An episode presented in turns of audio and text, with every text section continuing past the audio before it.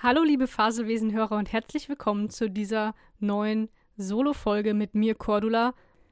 Und da kommt mein Assistent reingeschneit. Hier, bitte, Chef. Meine Notizen. Viel Spaß bei der Aufnahme. Ich bin dann weg.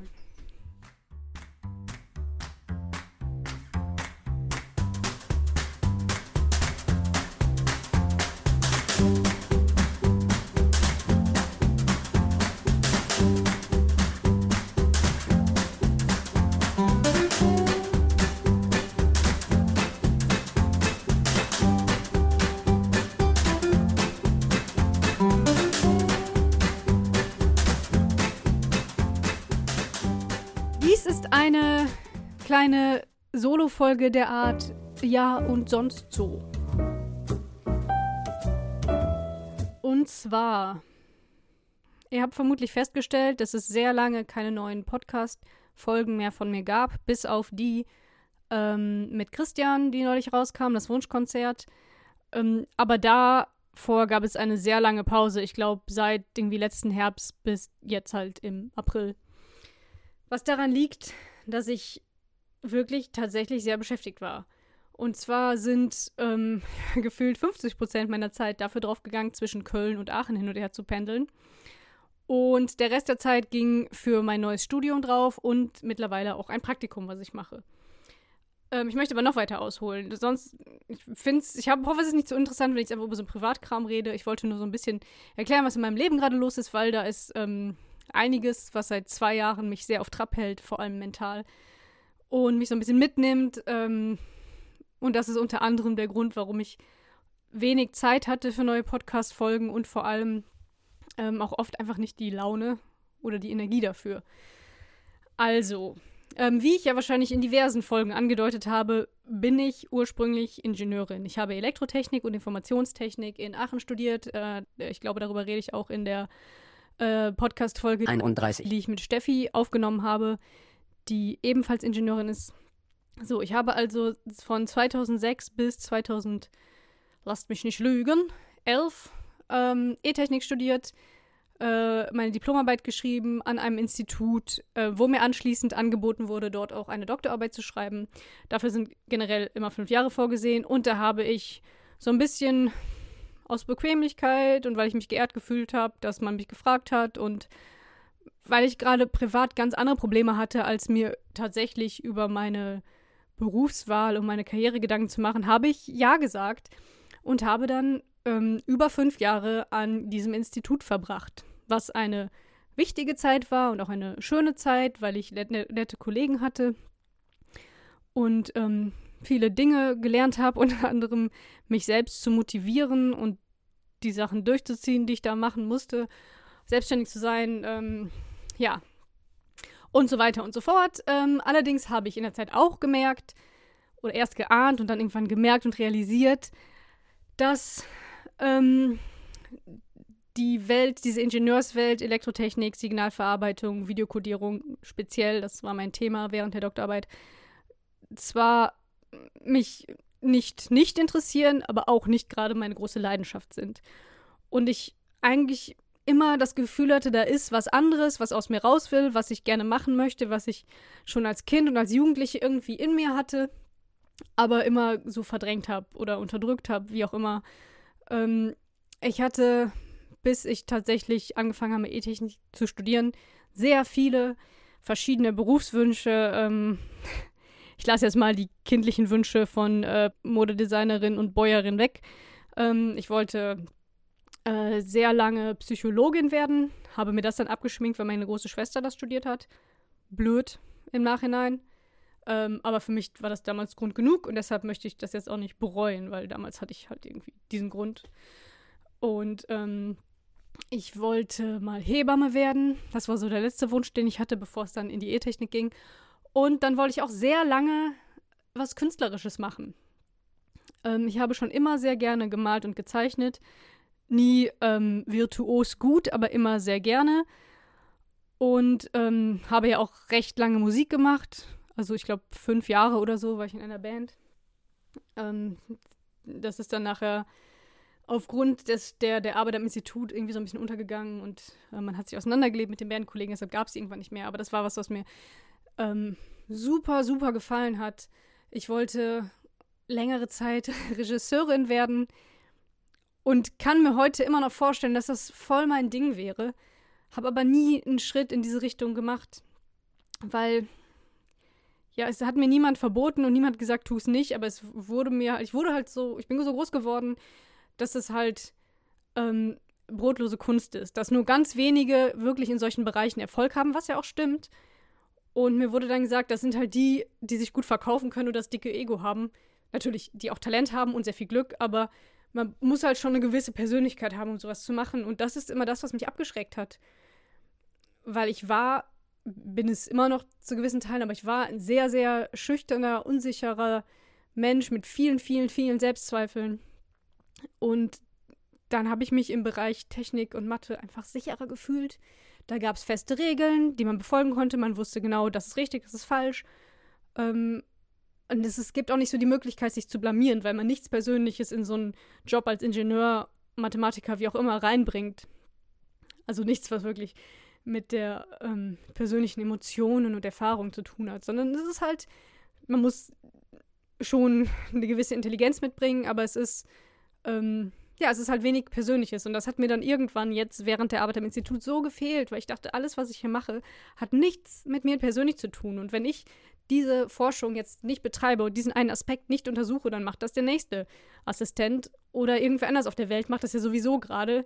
Und das ist nicht wirklich sehr individuell. Klar, in, in Kleinigkeiten, wie ich jetzt irgendeine ähm, Zeile im Code programmiere, das würde vielleicht jemand anders machen oder wie ich das dann formuliere nachher in meiner Doktorarbeit. Aber insgesamt war mir das irgendwann zu trocken, zu wenig kreativ und ich hatte tatsächlich schon während des Studiums und dann während der Doktorarbeit insbesondere immer das Gefühl, da vertrocknet was in mir, wenn ich mich nicht darum kümmere. Ähm, das ist mit Sicherheit auch einer der Gründe, warum ich diesen kleinen Loser-Podcast hier gestartet habe. Weil ich einfach so einen kleinen Ausgleich brauchte.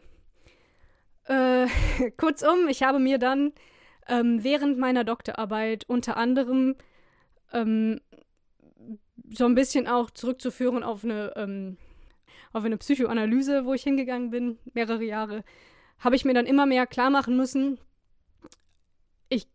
werde nicht damit leben können oder leben wollen, nicht etwas anderes ausprobiert zu haben, eine, in eine andere Richtung zu gehen, beruflich oder halt mit meiner Lebenszeit, zu der ich mich mehr hingezogen fühle. Ich muss das probieren und es ist für fast jeden Außenstehenden naiv und dumm, nachdem man einen Doktor-Ingenieur hat, zu sagen, ich höre jetzt auf damit, ich will jetzt nichts mehr damit zu tun haben, for now, äh, jetzt erstmal und ich will was Neues machen, ich will kreativ sein.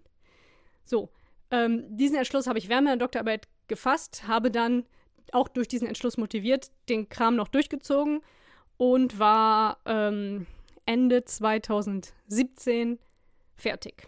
Musste dann noch meine Arbeit veröffentlichen und irgendwann, ich glaube im Februar, März, April, irgendwie sowas, 2018 war ich dann Dr. Ing Cordula Heithausen, zu der Zeit dann schon ähm, fast ein halbes Jahr arbeitslos, und ja, ich hatte mich lange auf diese Zeit gefreut, weil ich dachte, oh, dann kann ich mir richtig, mich mal richtig darauf konzentrieren, was ich kann, was ich möchte, was in meinem Kopf so für Ideen sind, die ich ausleben kann. Und dann suche ich mir mit aller Ruhe meinen Traumjob als Quereinsteigerin, weil wie schwierig kann das wirklich sein? Ich kann ja vorweisen, dass ich schlau bin, dass ich ähm, motiviert bin, dass ich selbstständig arbeiten kann. Ich meine, ich bin Doktoringenieur, da wird mir schon jemand einen Job geben ähm, auch als Quereinsteiger, zum Beispiel dachte ich mir dann als guten Kompromiss in die Gaming-Branche, die ja auch nicht so weit weg ist von Computern und Technik und so weiter, aber halt diesen kreativen Aspekt hat, den ich vorher so vermisst habe. War aber dann doch nicht so einfach, wie ursprünglich erhofft. Ähm, ich habe mich bei ein paar Firmen beworben. Ich habe äh, mich auch bei vielen Firmen beworben, wo ich mich nicht bewerben wollte, weil das Arbeitsamt es so wollte. Das ist okay so. Ähm, ich kam aber irgendwie nicht weiter und fiel außerdem nachdem der ganze Stress der Doktorarbeit, der Verteidigung und der Veröffentlichung vorbei war, ein tiefes Loch und habe nicht annähernd so viel geschafft und machen können, wie ich gerne gemacht hätte. Ich habe im Prinzip viele Monate einfach arbeitslos zu Hause auf dem Sofa vor Netflix verbracht, mich jeden Tag schlechter gefühlt, ganz, ganz viel Selbstwertgefühl eingeboost, weil ich mich so nutzlos gefühlt habe.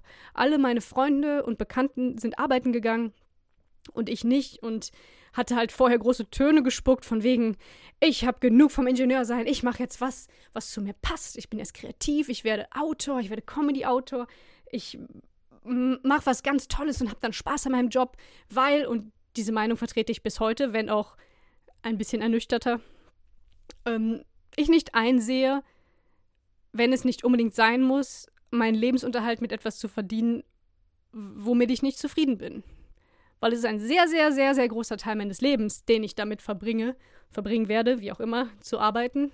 Und den möchte ich nicht nur zum Zwecke des, Sel Sel zum Zwecke des Geldverdienens ähm, verschwenden, sondern auch irgendwie ein gutes Gefühl dabei haben. Und nicht das Gefühl haben, ich bin vor Jahren falsch abgebogen und habe nie versucht, wieder zurück auf den Pfad zu kommen, der zu mir passt. So, also, viele, viele Monate frustrierten Nichtstuns angrenzend an Depressionen, würde ich behaupten. Zum Glück ist es nicht ganz so schlimm gekommen, weil ich einen lieben Freund habe und eine liebe, ein, ein liebes Social Net, ein liebes soziales Netz von Leuten, die mir gesagt haben, sie finden das mutig von mir, sie verstehen diesen Schritt und natürlich ist das nicht leicht und so weiter. Also ähm, ich, mir geht es okay, mir geht es gut. Ich habe ähm, diese Monate überlebt. Es war halt frustrierend, weil ich wusste, und es ist selten, dass ich etwas von etwas Positives von mir weiß oder denke, aber ich weiß, dass in mir Potenzial ist, Kreatives zu leisten, lustig zu sein. Ähm, ja, ich, ich weiß, da ist was. Ich habe keine Erfahrung. Ich, es ist noch so ein so was sehr Vages, was ich da fühle und glaube in mir zu erahnen. Und das kann ich halt nicht vermitteln. Ich kann mich nicht irgendwo bewerben und sagen, hey, ich glaube, ich bin super kreativ und es wäre eine gute Idee, mich einzustellen. Ich kann halt nichts vorweisen. Dafür fehlt mir ein Portfolio in jeglichem Bereich.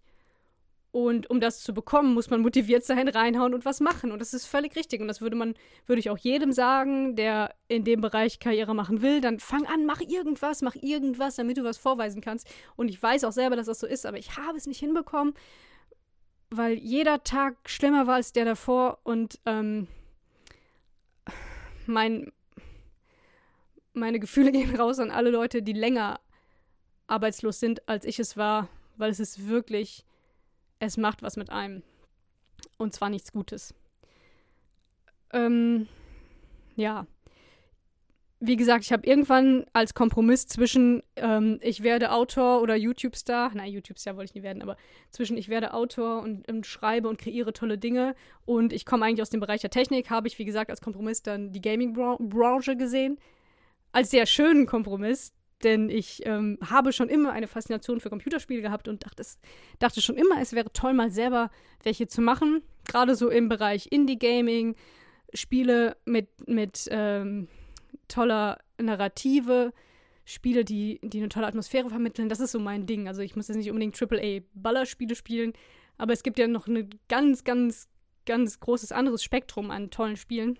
Und sowas mal selber zu machen, dachte ich, das ist mein Ding. Und dann habe ich so ein bisschen, ähm, ja, gar nicht mit dem Ziel, dass es das unbedingt klappen muss, sondern mehr so, weil ich eh zu Hause rumhing, nichts zu tun hatte und verzweifelt war, habe ich mich dann beworben bei der, beim Cologne Game Lab es ist ein Institut von der TH Köln, wo man ähm, verschiedene Studiengänge belegen kann im Bereich ähm, Spieleentwicklung.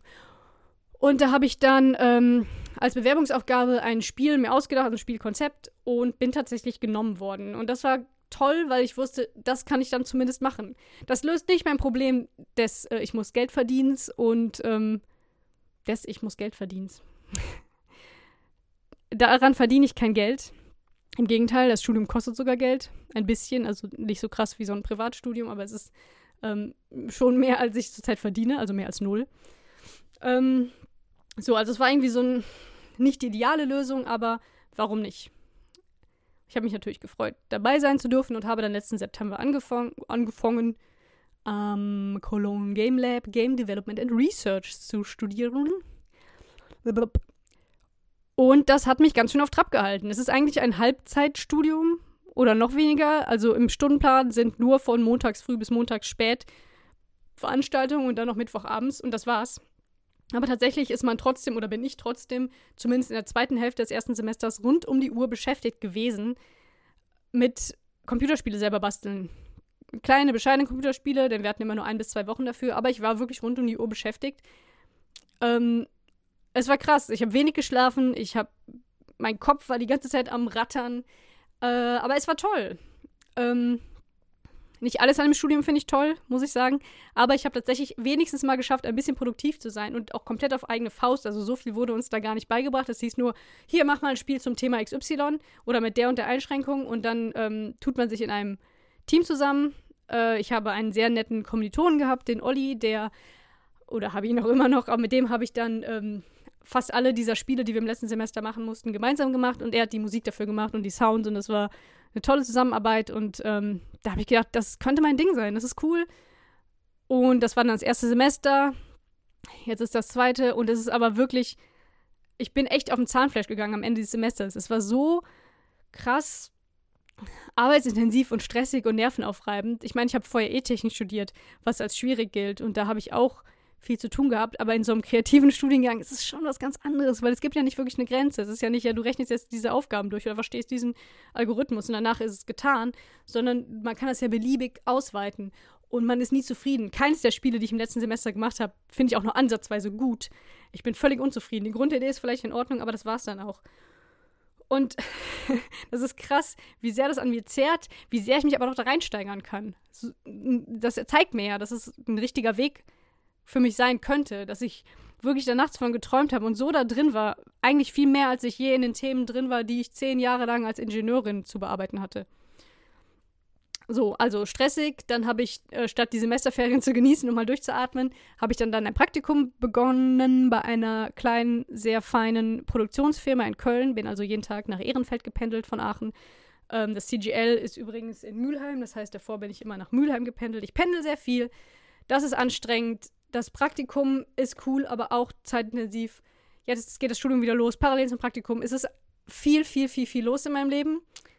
Was gut ist, denn wie mir das knappe Jahr Arbeitslosigkeit gezeigt hat, tut es mir nicht gut, nichts zu tun zu haben und ich schaffe es anscheinend nicht, von selbst den Arsch hochzukriegen und etwas Produktives zu tun.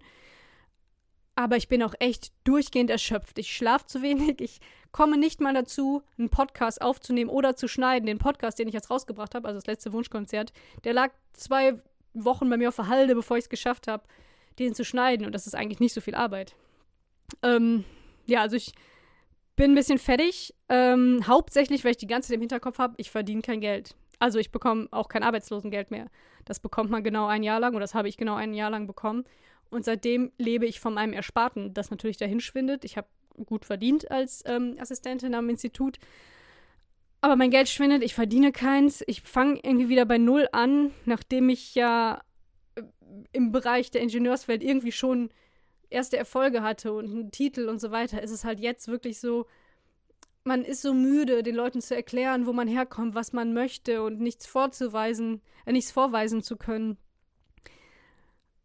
es ist schwierig. Also dieses Thema Quereinstieg klang vorher so attraktiv und so, hey, dann komme ich halt und sage, hey, ich bin Cordler, ich kann was und lass mich mitmachen. Aber so einfach ist das nicht. Und es ist ja auch legitim. Ich sehe ja ein, dass man sehen muss, was Leute produktiv leisten können, bevor man ihnen irgendwelche Verantwortung in dem Bereich gibt.